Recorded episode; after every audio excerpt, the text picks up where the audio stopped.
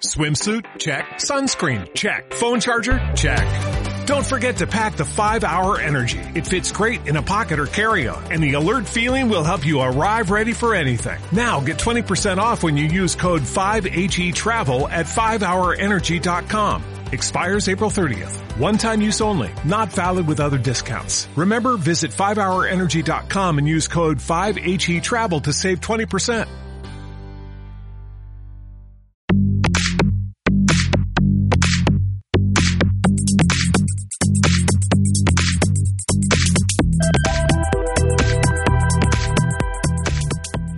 Bienvenidos grandes viajeros a esta nueva entrega de Mil Razones para Viajar, el podcast de tu gran viaje. Yo soy Clemente Corona y está conmigo, como siempre, otro gran viajero, Carmelo Jorda. Hola Carmelo. Hola, ¿qué tal? ¿Cómo estáis todos?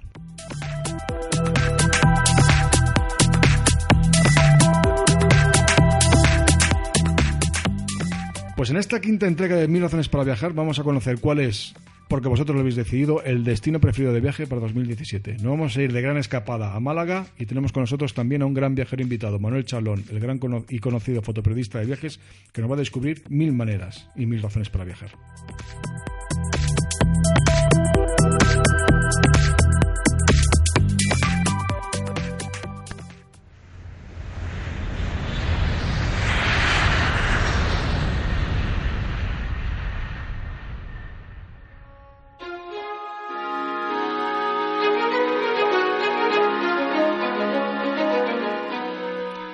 Nuestro gran viaje de hoy van a ser no uno, sino muchos grandes viajes, porque vamos a saber cuál es el destino 2017 de tu gran viaje, Clemente.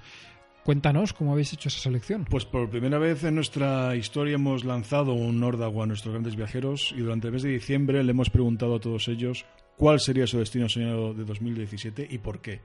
¿no? Y a través de un concurso que hemos realizado en colaboración con FNAC, nuestro partner, durante, como te digo, este mes de diciembre, más de 3.000 grandes viajeros a través de nuestra página web y a través de nuestra herramienta de concurso con FNAC han respondido a la pregunta de cuál sería su destino soñado y por qué. Y las respuestas han sido muy descacharrantes, muchas de ellas, pero también muy viajeras, ¿no? Y nos han hecho ver o percibir en tu gran viaje cómo estos viajeros eh, contemplan estos destinos, ¿no?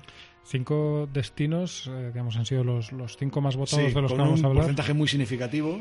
Y que son cinco, cinco clásicos del, del Es viaje. curioso esto, porque pensamos también, ¿no? Que, que la gente tenía fantasías viajeras inconfesables y salvo en casos muy concretos no es así. ¿no? Vemos que lo que hemos, de estas, de estas casi 3.500 respuestas, lo que hemos visto que hay mucha gente que viaja buscando el amor, gente que viaja intentando reconciliarse con su pareja, no gente con, con motivos muy diversos y que busca destinos muy, muy clásicos. Pero bueno, eso también es una buena señal, ¿no? Al final, eh, los destinos clásicos son clásicos por algo, lo hemos Ahí dicho ya está. alguna vez, y la gente eh, quiere conocerlos y muchas veces cuando los conoce quiere volver.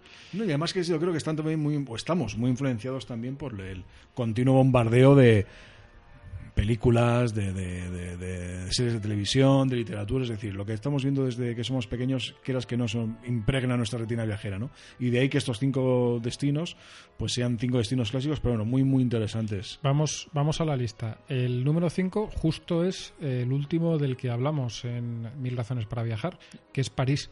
Eh, bueno, nosotros dimos mil razones para ir a París no hace mucho, pero ¿qué es lo que dice la gente de París? La gente quiere viajar a París porque quiere ver el Louvre. La gente quiere viajar a París porque es la ciudad, dicen, del, del amor, aunque luego entrará en, con- entrará en confrontación con el segundo destino de la lista. Y la gente quiere viajar a París también por su gastronomía, ¿no? Es un poco las, las tres grandes razones que nos dan para viajar a París durante 2017, ¿no? La gastronomía, el, el amor y el, y el Museo del Louvre, ¿no? No deja de ser un- razones clásicas, razones típicas, Pero pero deja de ser también razones súper merecedoras para coger ahora mismo Sí, y, sí. y- y liarse carretera hacia París. Yo, el, el cuarto clasificado es el único en el que yo personalmente no he estado, pero, he de decir que tengo, exacto, que tengo unas ganas locas, también, lo ¿eh? siguiente, de- lo siguiente de ir, porque me parece uno de los países más apasionantes del mundo. Es Japón. Curiosamente, es el único destino de la lista que no es una ciudad, sino un país entero. Sí, no había ninguna, no había ninguna condición para responder a la, a la pregunta o para participar en, nuestra, en nuestro estudio.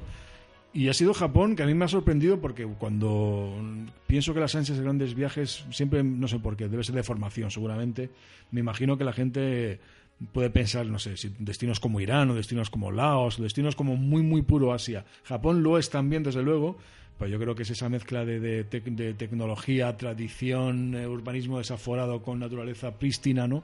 Lo que es Japón. La, o la imagen que tenemos de Japón y lo que le ha upado al cuarto, al cuarto destino. ¿Qué busca la gente en Japón? La gente busca Tokio, Tokio, así en general, Tokio, busca los parques de atracciones japoneses y busca, el, eh, busca el, eh, fotografiarse ante el monte Fuji, que es una cosa curiosísima. ¿no? Sí que lo es, sí. hombre, es una, es muy una buena fotografía foto, fantástica. Es una muy buena foto, es una muy buena Yo creo foto. que al final Japón a todos lo que de alguna forma u otra nos, nos ha impregnado esa cultura que es muy exótica, pero que al mismo tiempo es como muy apta para nuestros ojos occidentales, por así decirlo. Es decir, es algo que lo percibimos como completamente distinto, pero atractivo.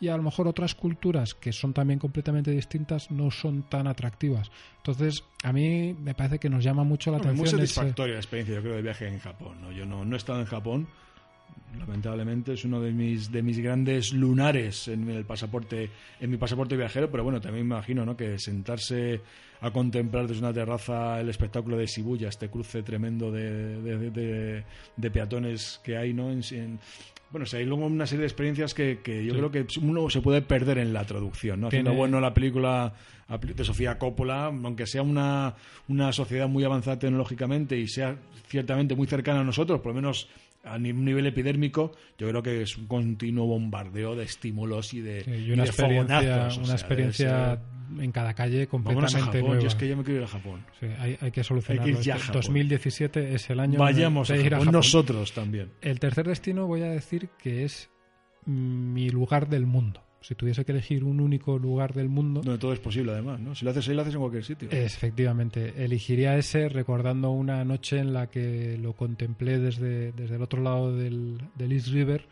y me enamoré perdidamente de esa ciudad en la que llevaba 24 horas y en la que, bueno, a la que espero volver mil veces más en lo que me queda de vida. Es por supuesto Nueva York, Nueva York. la ciudad en la que todo en la que todo es posible, la ciudad que nunca duerme y no sé cuántos tópicos hay Mil, alrededor de mil, Nueva mil, York que, Gotham que y- vas allí y, todo, lo disfrutas. todo. La gran manzana, esto que se les ponía a los músicos que venían de Nueva Orleans, ¿no? Se les atragantaba la nuez a la garganta cuando iban a tocar en el Village y se les hacía la gran manzana en la garganta. Pues ¿Por Nueva York, cree- ¿no? Es un clásico, ¿no? Que tampoco falta en, esta, en los deseos viajeros de los grandes viajeros de tu gran viaje, valga la redundancia tantas veces.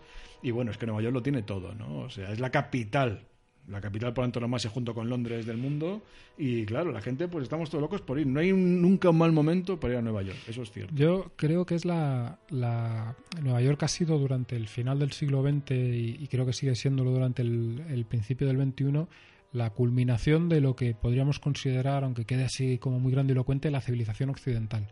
O al menos este momento de la civilización occidental. En otros momentos, esa ciudad era París, durante mucho tiempo fue también Londres, y Londres sigue ahí pujando Mm, fuerte. ves, yo ahí no, tengo, no estoy ahí muy de acuerdo. Pero ya para mí, ahora seguiremos andando por estos destinos del estudio. O sea, yo sí creo que Nueva York es que voy a decir que, no sé, he ido tropecientas veces a Nueva York, eh, he visto lo mejor y lo peor de Nueva York, afortunadamente y desafortunadamente, y o sea, es una ciudad que me enamora. Es una ciudad que a cualquiera le enamora, es cierto, pero de, no sé, no sé si es tanto la, la quintaesencia occidental, es que ni siquiera me atrevería a decir que americana, porque para mí, por ejemplo, la ciudad americana prototípica, el ideal de ciudad americana es Chicago, o sea, es como Pero lo tiene todo. Si, si- Nueva York fuese la ciudad prototipo de, de Estados Unidos, eh, no sería la ciudad prototipo de todo También, Occidente. Es decir, necesita ese, ese ¿Qué le falta, cierto qué le toque falta- europeo. qué le falta a Nueva York? Para mí es algo muy evidente, que sí tiene No se me es que, ocurre es que nada. me- no me quiero adelantar. No me quiero adelantar al, al- al- top 3. Pero de verdad que no se me ocurre nada Ahora, te diré, ahora te diré que cuando lleguemos a, a una, otra una ciudad. playa o algo, pero No, pues tiene playa, tiene playa, tiene playa. Queens está lleno de playas. No, no, no, no, no, no, no es por de verdad, Ahora no se me ocurre nada que se le. Pero bueno, Bien. el tercer destino de nuestros grandes viajeros, Nueva York. También apetecible en cualquier momento del Absolutamente- año. Siempre, absolutamente siempre. maravilloso. Y por mil razones. y la única ciudad por la que val- valdría la pena cambiar Madrid. El segundo, El segundo es otra ciudad que enamora.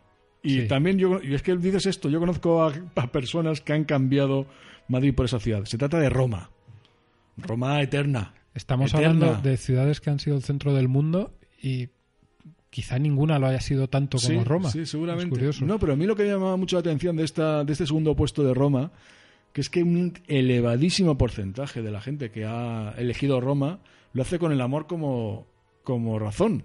Y como motivo, porque quieren ir a Roma para jurar amor eterno, para eh, lanzar monedas a Fontana y Trevi, para proponer matrimonio a su pareja, para eh, celebrar bodas de plata, de oro o años de noviazgo, para decirle al novio, oye, quiero que ir a Roma porque si mi novio me saca de casa, o mi novia, ¿no? Ha, ha habido de todo. a ver si me pide ya matrimonio de una vez. Venimos de ese romanticismo de París y en cambio luego, cuando la gente ahora quiere ponerse en carro en tierra y sacar un anillo, o que se lo saquen, es en Roma. Yo he de decir que, que Roma me parece quizá algo todavía más romántica que Madrid, de que Madrid, perdón, que París, todavía más, es decir, que París lo es mucho, pero creo que Roma puede que todavía lo sea más un poco. Es que es amor en cada esquina. Y lo que sí que siempre digo de Roma es que para mí sin duda es la ciudad más bella del mundo. no, creo que pueda haber un sitio más, más hermoso y más cargado de arte que Roma. Me gusta mucho, es obvio, pero en cambio ya, ya he dicho antes que mi favorita es Nueva York. Es decir, que no siempre uno la belleza lo es todo, pero Roma es tan bella es tan maravillosamente artística en todo, es que hasta las aceras parecen hechas arte, que está francamente bien. Y fíjate lo que te voy a decir, no hablas de que, de que te enamora Nueva York, ¿no? Yo que he estado enamorado de Nueva York durante años, pero de unos años a esta parte, digamos que ese, se nos ha roto un poco el amor. Y el amor que ellos, ese amor de ahí, de, de, de dónde me iría también así en ensoñaciones viajeras a una temporada larga a escribir esa gran novela, no sé si americana, es el primer destino de nuestra lista de nuestros grandes viajeros, que se trata de Londres. Capital del mundo. Capital del mundo. Yo creo que por antonomasia, ahora te voy a decir por qué yo creo que tiene más puntos a favor que Nueva York. Londres lo elige la gente porque en eso estamos de acuerdo con ellos también nosotros. Londres, como decía el personaje y dice el adagio, Londres es imposible aburrirse de Londres. Y quien se aburre en Londres se aburre de la vida. Londres tiene de todo y la gente o los, grandes viajeros que han votado por ella en, en un porcentaje elevadísimo eh, reivindican su carácter destino familiar. ¿no? Aparte de, muchos de ellos, más de, más de uno y más de 50 han mencionado para decirles que no se vayan de, Europa y que le digan no al Brexit para llevar a la familia, para llevar a, sus hijos a mm. ver las tiendas, la tienda de Lego, para llevarles a hacer el tour de Harry Potter, para llevar a la, a la Noria. O sea, es un destino familiar de primera, ¿no? Conocí, conocí Londres eh, viajando con mi hija, que entonces tenía cinco años, y fue un viaje maravilloso para la niña. Es decir, todos lo disfrutamos, pero ella lo disfrutó yo creo que más que nadie. Es, una ciudad fantástica para los niños. Es una ciudad maravillosa que es la, para mí la capital del mundo. Te voy a decir por qué. O sea, ¿qué veo en Londres que no veo en Nueva York? En Londres sí que veo a todo el mundo. Y en Nueva York no veo a todo el mundo. En Nueva York no veo grandes fortunas de los Emiratos comprando pisos en Hyde Park. Me falta ese... ese está Londres está mejor, mejor ubicado geográficamente. Es discutible porque Londres tiene la City, que eso no deja de ser la City de Londres. Hay, una parte, hay una parte del mundo que está probablemente más en, en, Londres que en Nueva York, es cierto, pero hay otra parte del mundo que a mí también me parece muy interesante que quizás esté más en Nueva York que en Londres. Por ejemplo, esa parte latina, esa parte también judía, la ciudad en la que más judíos vives del mundo no es Jerusalén, sino que es Nueva York. Entonces, y eso a mí también me parece muy interesante. Pero bueno, al fin y al cabo, Londres, Nueva York, Roma, Japón, París, que cinco destinos tan maravillosos para un gran viaje. Y qué grandes viajes hemos hecho y lo que es más importante, vamos a hacer. Desde luego que sí.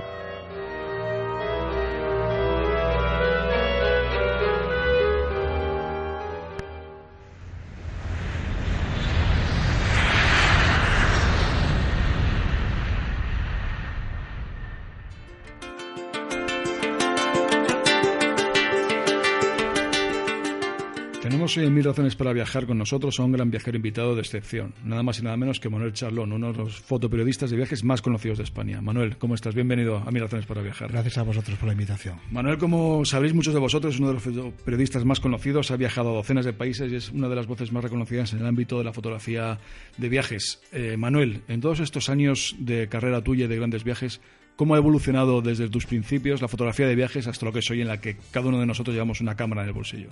Pues tú lo acabas de decir. Ahora como todos llevamos una cámara en el bolsillo, nos consideramos que todos somos fotógrafos. Y la verdad es que siempre he dicho que el fotógrafo no es la cámara que tiene en las manos, sino el ojo que tiene. Entonces, eh, con esta conclusión nos damos cuenta de que no todo aquel que tiene una cámara es fotógrafo y los ojos es la clave de la fotografía de viajes. Es decir, cómo veamos la situación es como nos van a interpretar nuestro viaje. Es decir, el viaje simplemente es una demostración de lo que vemos. Y el ver, yo siempre digo que el ver es la clave de- de un viaje, es decir, aprender a ver. Lo que ha hecho la, la fotografía digital es que no nos hemos olvidado de ver. Decir, la fotografía, la fotografía digital es gratis, porque la palabra gratis es tirar fotos y tirar fotos y tirar fotos y nos llevamos un poco a la conclusión de que mm, tiramos muchísimas fotos y no hacemos una fotografía buena. Pero también desde el punto de vista práctico, yo creo que también, ¿no? Que siendo cierto lo que dices, el hecho de cuando los que somos viajeros y viajamos mucho, el hecho de no tener que andar arrastrando también material, equipo y permitirnos llevar solamente en el bolsillo un equipo casi profesional también, bueno, no deja de ser un, un aliciente y un No, añadido. no, sí, hay, ventajas. Es decir, eh, yo no, yo no quito lo, lo digital, son muchas ventajas las que ha traído al mundo de la fotografía de viajes. Todos eh, llevamos la cámara, son cámaras pequeñas, son cámaras muy potentes, son cámaras casi profesionales, pero mm, al final lo que es la cámara no hace al, al fotógrafo. Es decir, directamente lo que tenemos que hacer es educar nuestro ojo. Nuestro ojo es, es la, la clave de- de la fotografía de viajes. Manuel, ¿y de la cantidad no acaba saliendo también la calidad? Es decir, de hacer muchas fotografías, de trabajar bien un, un tema o un objetivo, digamos, un, un objeto, ¿no acaba saliendo también algo más de calidad? Sí, sí, sí, a, a base de tirar, tirar, e- efectivamente, de- de- hacemos la fotografía buena, pero ¿qué, qué nos, nos lleva a eso? Es decir, mm, tú no puedes ir a un viaje y traer 2.000, 3.000 fotos de un destino para hacer mm, 50 fotos buenas. Al final sí, vale, has traído 50 fotos buenas, pero esas 100.000 o, o 2.000 fotos que has traído del viaje tienes que editarlas. Es que la gente lo- lo que no se da cuenta que de un viaje, el- lo que es la postproducción después de- del viaje es meterlas en el ordenador, editarlas. Editarlas es seleccionar, como acabas de decir tú, eh, buscar las buenas y eh, editarlas. Editarlas quiere decir que tenemos que poner eh, a cada foto de dónde es, porque si no, con el paso del tiempo esas fotografías se van a perder dentro del, del, de, fotos que tenemos en el ordenador. Hace poco tiempo había, en- hace unos meses en prensa, una imagen que se hizo conocida de un desfile de los Reyes de Asturias con la concesión del Príncipe de Asturias, que era un plano de la gente que estaba apostada en el Teatro Campo Amor, viéndoles pasar, y de esa foto que había 60 o 70 personas en, en ella, solamente una, que era una señora mayor, estaba sin hacer una fotografía con el móvil. ¿no? Me llamó la atención eso, ¿no? que de esas 70 personas que estaban siendo espectadores de algo, 69 estaban tomando fotografías con el móvil o, o selfies. Hemos perdido por el camino, con esta democratización de la tecnología, la capacidad de mirar, la, la visión de no esa- poder ver en un viaje. Totalmente sí. Es decir, yo digo rotundamente sí. Es decir, más mm, te diré que la imagen esa que acabas de comentar tú se ve todos los días, yo la veo todos los días en los viajes. Es decir, te voy a decir una que vi este verano en, en agosto, estuve en el Hermitage en Rusia y delante de la Madonna de, de Leonardo había 40 50 personas peleándose literalmente con palos selfies para hacer una fotografía de una de un cuadro. Nadie, después de hacer supuestamente una foto, se quedaba a ver el cuadro. Me dio pena, ¿eh? Manuel, centrándonos un poco en lo que es tu trabajo, eh, ¿qué temas son los que a ti te atraen cuando estás viajando? Es decir, ¿qué es aquello tras lo que se te va a la mirada y después de la mirada a la cámara? Bueno, el- en el tema de buscar un reportaje, porque hay que, hay que distinguir aquí qué es hacer fotos de viajes y qué, hace, y qué es hacer un reportaje de viajes. Hacer fotos de viajes es las que hacemos habitualmente toda la gente que viaja. Hacer un reportaje de viajes es lo que hacemos un profesional a la hora de contar una historia. Eh, contamos una historia. ¿Qué tipo de, de- de- historias son las que me, me gustan a mí? Me gusta mucho la fotografía urbana, la fotografía de ciudades, de la, fo- la fotografía que cuenta historias. Eh, dentro de lo que son las historias me encantan la como continente me encanta África, me gusta me gusta fotografiar África, me gusta Latinoamérica, tiene mucho que, que fotografiar Latinoamérica. Asia tiene destinos maravillosos donde la gente es maravillosa para hacer fotos y después hay una serie de destinos que es donde hay que, que hacer hincapié que son complicados hacer fotos. Es decir, no todo viaje es interesante a la hora de hacer fotos porque hay destinos bastante complicados porque la cámara ya es en sí un enemigo dentro de ese destino. Hay que saber dónde vamos y mm, diría más, mm, saber dónde vamos conlleva mm, empezar el viaje en el, en el momento que decidimos hacer un destino, no en el avión, porque puede ser muy complicado. Una cámara, una cámara en un destino complicado te puede costar la vida. Y también tú que has viajado por todo el mundo, que has trabajado en zonas de confl- en conflictos tremendos ¿no? a lo largo de tu carrera, ¿cuál es el momento tal vez más complicado en el que te hayas enfrentado como fotógrafo? Que también a veces en tu caso es como persona, claro, porque sin lo que- lo- volvemos a lo mismo, es decir, la cámara como es un elemento ba- bastante mm, difícil de, de- de digerir en muchos destinos, yo siempre empiezo, por ejemplo, es un truco que tengo, es decir, las cámaras grandes, las cámaras reflex, los objetivos grandes llaman muchísimo la atención. Es decir, yo cuando voy a un destino que es que no veo muy bien si esa cámara va a estar bien o mal vista, saco una compacta chiquitita, de forma que veo la, la, la actividad que tiene la gente hacia mí eso me va a llevar a que el día siguiente cuando saque la cámara grande veo por dónde van a ir los tiros a la hora de que reaccione la gente. Las cámaras, cuando vayamos a hacer la foto, llevarla a la cara y hacer la foto, pero cuando no vayamos a hacer la foto, tenerla siempre guardadita, escondidita, porque lo que hacemos es no llamar la atención. Es decir, la clave de un viaje es no llamar mucho la atención, porque si llamamos mucho la atención eh, nos podemos complicar la vida. Y si podemos eh, evitar con un rotulador negro, es un truco que tengo yo que, me va bastante bien, es tapar con un rotulador negro la marca de la cámara, porque evitas dar información a los que posibles cacos que pueda haber alrededor tuyo. Y también a la hora de enfrentarte luego ya, como decíamos, también tanto Camelo como tú hace un momento, a esa labor de edición indispensable, ¿Qué papel ocupan ahí los programas de edición? O sea, eh, lo digo al hilo de la polémica de, que sucedió con Steve McCurry hace unos meses, ¿no? ¿Hasta qué punto ¿no? es, eh, un fotógrafo es testigo cuando ya está empleando El, herramientas de retoque de un modo un poco exagerado? Somos, somos, testigos, es decir, nosotros somos vendedores de sueños. Un fotógrafo de viaje no, no deja de ser un vendedor de sueños. Hacemos, mm, llevamos la realidad a la gente que no puede viajar. La realidad para bien y para mal. Entonces, eh, el modificar esa realidad, estamos engañando a la gente. Es decir, yo puedo quitar un cable, porque me molesta. Yo he quitado cables y he quitado una parabólica. Pero una cosa es quitar cosas que molestan para hacer una fotografía bonita y otra cosa es quitar una serie de cosas para engañar a una situación de un viaje. Eh, yo quería que, me diese, que nos dieses también un par de consejos, eh, digamos, para alguien que está interesado no por hacer simplemente fotos en sus viajes, sino por mejorar en esa faceta y no profesionalizarse, pero bueno, mejorar, hacer un mejor, tener un mejor conseguir mejores cosas. Un par de consejos técnicos, nos has dado ya uno que, es, eh, que a mí me ha gustado mucho, que es este de llevar una cámara compacta, y luego también un par de destinos a los que, digamos, que sean accesibles, que estén cerca de nosotros y en los que tú crees que esa persona que está interesada por la fotografía pues puede ir haciendo cosas interesantes. Como consejos, eh, siempre digo que eso, eh, pasar un poco desapercibido, es decir, aprender a ver, es decir, un destino es, es, verlo, verlo con calma, verlo con tranquilidad y aprovechar mucho las luces. Es decir, eh, yo siempre pregunto en los destinos por dónde sale el sol y por dónde se pone. Porque imagínate que estás en un destino espectacular y te vas a la parte contraria donde se pone el sol. Entonces eh, estás perdiendo la luz de la puesta de sol.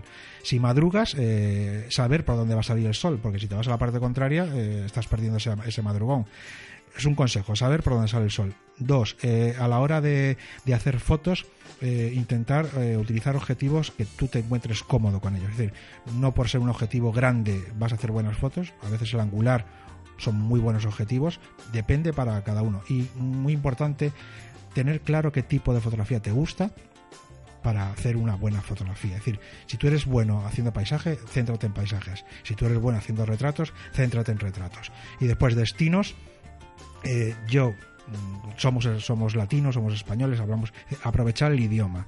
El idioma nos, nos abre toda Latinoamérica entera. Como destino para hacer fotos, para mí es un destino maravilloso porque hay fotos por todos los sitios, es La Habana, Cuba. Cuba es un destino muy bueno para hacer fotos. Y después, eh, en el tema de luces hay muchos, pero eh, Asia, Vietnam me pareció un sitio mm, maravilloso. sobre todo que la gente te haga muy fácil hacer fotos volvemos a lo mismo, es decir, si la gente te hace fácil hacer fotos, las fotos van saliendo poco a poco. Pues Manuel, muchas gracias por acompañarnos hoy en Mil Razones para Viajar www.manuelcholo.com es tu casa virtual donde está tu obra, lo mejor de tu obra, tus enlaces y tus, contactos, tu ventana al mundo. y también esa maravillosa página de Facebook El Ojo Público donde regularmente das noticias sobre el sector de la fotografía y, tus, y, tus, y tu expertise en la fotografía de viajes. Muchas gracias por viajar con nosotros. Gracias a vosotros. Y hasta la próxima. Venga.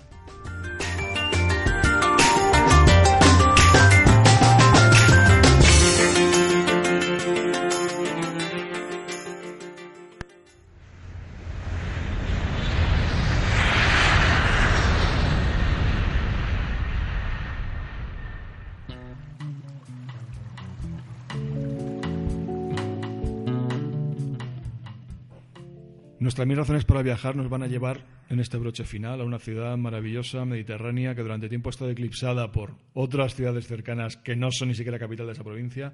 ¿Qué ciudad es esa, Carmelo? Vamos a ir a Málaga, que yo creo que es una de las, eh, no sé si grandes o pequeñas olvidadas de Andalucía, pero es uno de esos destinos que realmente hay que descubrir porque vale mucho la pena y no lo tenemos a lo mejor tan en mente como otros. Y en estos últimos años, además, que ha de repente resurgido, si es que alguna vez ha estado olvidada, eh, gracias sobre todo a esa escena museística. Han hecho una tarea muy, yo creo que muy bien hecha. Eh, han atraído una serie de museos que son muy interesantes y algunos muy ligados, digamos, a, la historia de la ciudad. Estoy pensando obviamente en Pablo Picasso, que tiene un museo que es, eh, que es fantástico, y otros menos ligados a esa historia de la ciudad, pero que están muy bien, ¿no? Como el Museo de Arte Ruso. Y realmente en conjunto, ya no es cada uno de sus museos, sino en conjunto, hacen, hacen una, una escena cultural que es, eh, hombre, yo creo que espectacular, no tiene otro nombre.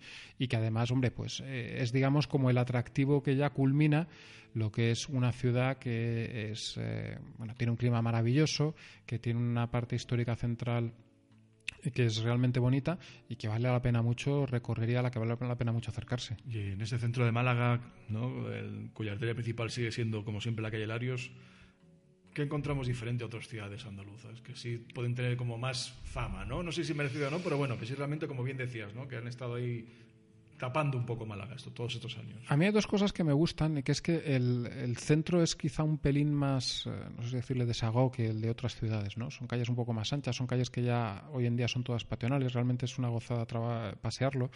Tiene una catedral que también, eh, volvemos a lo mismo, no es de las más conocidas, pero es realmente un edificio espectacular y vale la pena conocer.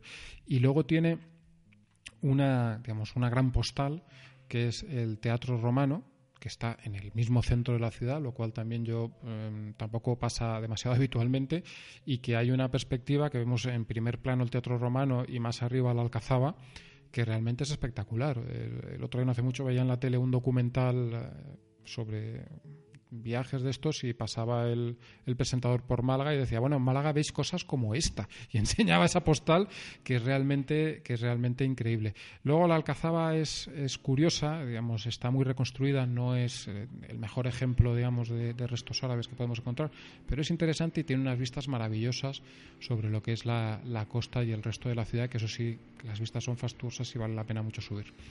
Bueno, pero a mí Málaga me parece muy destacable, sobre todo como han sabido ellos, desde, pues, las autoridades y de las instituciones el potenciar ese turismo cultural, buscarlo y, saberlo encontrar, ¿no? Con el, el, Centro Pompidou, con su sucursal allí, con el Museo, como decías, de Arte Ruso de San Petersburgo, su sucursal en Málaga, la Fundación Thyssen también está allí, el Museo Picasso que es una manera de diferenciarse porque Málaga no deja de ser esa segunda capital andaluza detrás después de Sevilla, ¿no? Con esa rivalidad sana, bien entendida, ¿no? Y que de repente ha sabido traer otro tipo de viajero también a la ciudad. Ha sabido traer al tipo de viajero o, incluso te diría que complementar un tipo de viajero de, de, alto poder económico que visita la zona pues porque tiene una costa maravillosa, unas playas maravillosas y porque es, no voy a decir que verano todo el año, pero verano medio año y el otro medio primavera, que es una cosa que también es importante. Y entonces se ha hecho ese trabajo por ahí a mí, por ejemplo, el Museo Pablo Picasso me gusta mucho, me parece excepcional. Eh, yo soy un, gran enamorado de Picasso, pero puedes pensar, bueno, no, es un museo que tienen en Málaga y tendrán cualquier cosa. No, realmente es muy interesante y hay piezas de, mucho valor. Y hay otro museo que quizá y digo solo quizá, o sea, es una cosa muy discutible, está menos relacionado con esto cultural, con lo que hablamos, y que desde luego es un poco menos visitado porque está, digamos, un poco más así fuera de la ciudad y, y yo creo que, está un pelín olvidado, que es el Museo del Automóvil, que es espectacular, realmente es una auténtica maravilla. Yo he visto muy pocas colecciones de, automóviles, también es cierto que en España no hay grandes colecciones de automóviles, pero he visto alguna que he visto, muy pocas que tenga, digamos, esa calidad, es decir, prácticamente puedes encontrar ahí todos los coches míticos que te puedas imaginar, todos los grandes diseños, todas las maravillas de la historia de, del automovilismo. Eh, estoy hablando incluso de coches, a lo mejor, pues que valen, digamos, cuando salen a subasta ese tipo de ese modelo de coche, te, cuesta un millón de euros. Es decir, no, no, no ninguna tontería. Y es un museo que complementa eso con una parte además curiosa de traje y moda y tal. Y realmente yo insisto, es un museo que va a gustar a muchos niveles distintos de viajeros, a gente interesada pues, por la cultura, gente interesada por la moda, gente obviamente interesada por el automóvil y simplemente, y lo más importante, gente interesada por las cosas bellas, porque es que hay automóviles que son auténticas maravillas. Desde los principios, es decir, el, coche que iba pues casi tirado por caballos, como el que dice, hasta cosas más modernas, pasando pues por el alas de gaviota de Mercedes, los eh, coches de distintos coches de James Bond, los grandes Cadillac absolutamente maravillosos y míticos. Es decir, yo creo es una de las cosas que, que, pueda quedar un poco así más me sorprendió de Málaga y que realmente recomiendo, pero encarecidamente. Pues Málaga recomendabilísimo como destino de esta gran escapada. Y con esa comida y esa gastronomía siempre, que no está absolutamente nada mal. Es decir, realmente hay muy, buen, hay muy buenos sitios, hay muy buenos precios y hay esa forma de entender la vida andaluza que al fin y al cabo por lo menos cuando viajas es una maravilla. Bendito, bendito Andalucía, bendito Mediterráneo que alumbra Málaga.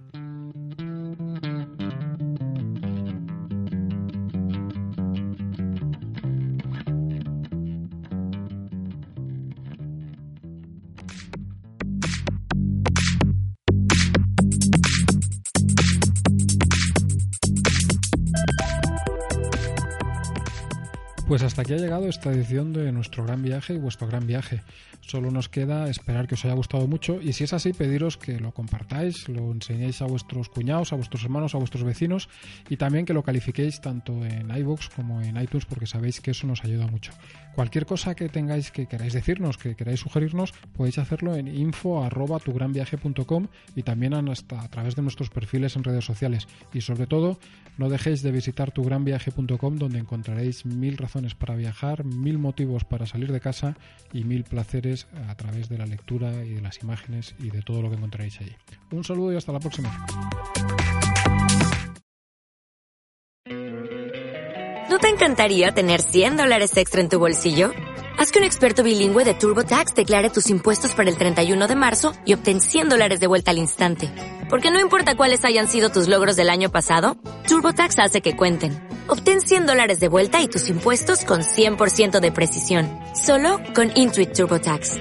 Debes declarar para el 31 de marzo. Crédito solo aplicable al costo de la presentación federal con TurboTax Full Service. Oferta sujeta a cambios o cancelación en cualquier momento.